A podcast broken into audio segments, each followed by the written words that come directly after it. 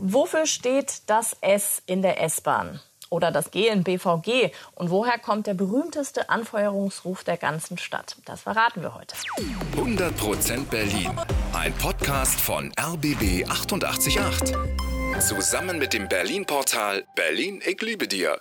Hallo, wir sind Tim Koschwitz und Jana Schmidt und ähm, wir versuchen jetzt ein bisschen Licht ins Dunkel zu bringen, was die Abkürzungen in unserer Stadt angeht. Es macht einen auch immer wahnsinnig, oder? Dass man sich denkt, äh, wofür könnte das denn stehen? Was könnte damit gemeint sein? Ja. Wir haben jetzt mal eine Top 5 der geheimnisvollsten Abkürzungen.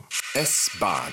Wofür steht das S in S-Bahn? Schnellbahn, Stadtbahn, später kommen Bahn, könnte natürlich auch sein, weiß man irgendwie gar nicht so richtig. Und wir gucken mal kurz dafür in die Geschichte der S-Bahn. In den 20er Jahren heißen die Züge noch Stadt-, Ring- und Vorortbahn. Ist natürlich ein bisschen lang.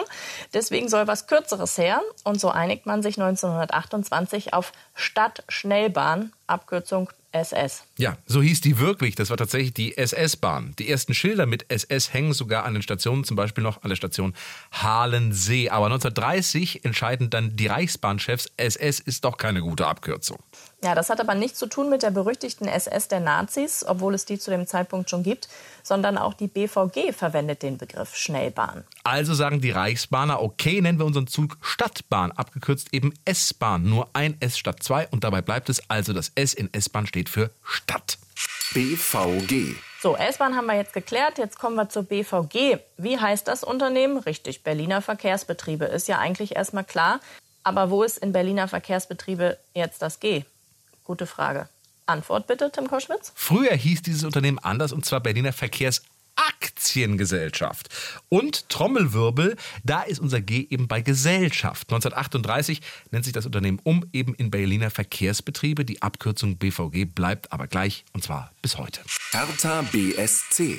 Unser Fußballverein aus dem Olympiastadion. Aber wofür steht BSC? Klar, alle Hertha-Fans wissen das natürlich, aber es soll ja hier auch unter den Zuhörern nicht Fußballfans geben. Also BSC steht für Berliner Sportclub. Der ganze Name ist dann also Hertha Berliner Sportclub e.V. Übrigens mit einem Komma zwischen Hertha und Berliner. Und jetzt kommt richtiges Nerdwissen. Hertha ist damit neben Bayern München der einzige Bundesligist, der ein Komma im Vereinsnamen hat. So, und jetzt noch eine Warnung für alle Nicht-Fußballfans, damit ihr euch nicht blamiert, wenn ihr mal durch einen dummen Zufall in einer Hertha-Kneipe landet. Der Verein heißt nicht Hertha BSC Berlin, denn das Berlin steckt ja schon in der Abkürzung. Also nur Hertha BSC, sonst nichts.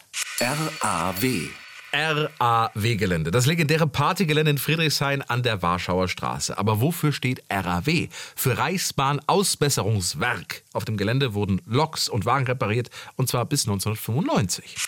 UNVEU. So, und zum Abschluss noch fünf Buchstaben, die in Köpenick wirklich an fast jeder Wand stehen. UNVEU. Steht für was? Und niemand vergessen!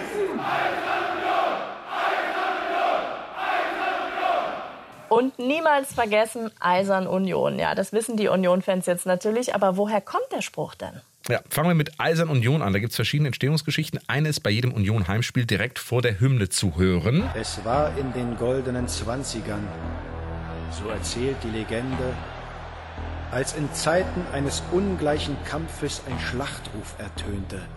Ja, die Union-Spieler haben damals den Spitznamen Schlosserjungs, weil Union ein typischer Arbeiterverein war. In einem Spiel in den 20er Jahren geht es gegen die reiche Hertha. Union muss ein Unentschieden halten. Und als Anfeuerung soll ein Bierkutscher gerufen haben, Eisern Union, meinte damit, ihr müsst durchhalten. Ja. Es gibt aber noch mehr Versionen. Mal ist es ein Zuschauer, der Eisern Union ruft. Und noch eine andere Geschichte hat der ehemalige Spieler Herbert Radatz mal im SFB erzählt. Damalige Bäckermeister aus Niederschweiler, Theo Zobel, der hat auf einmal am Platz, stand auf der kleinen Tribüne und dann ruft auf einmal Eisern Union. Und seitdem war der Name Eisern Union und den haben die hier alle übernommen. Trotzdem der Name damals, das ist bestimmt in den 30er Jahren gewesen, da kam der Name Eisern Union. Fazit, so genau weiß es keiner.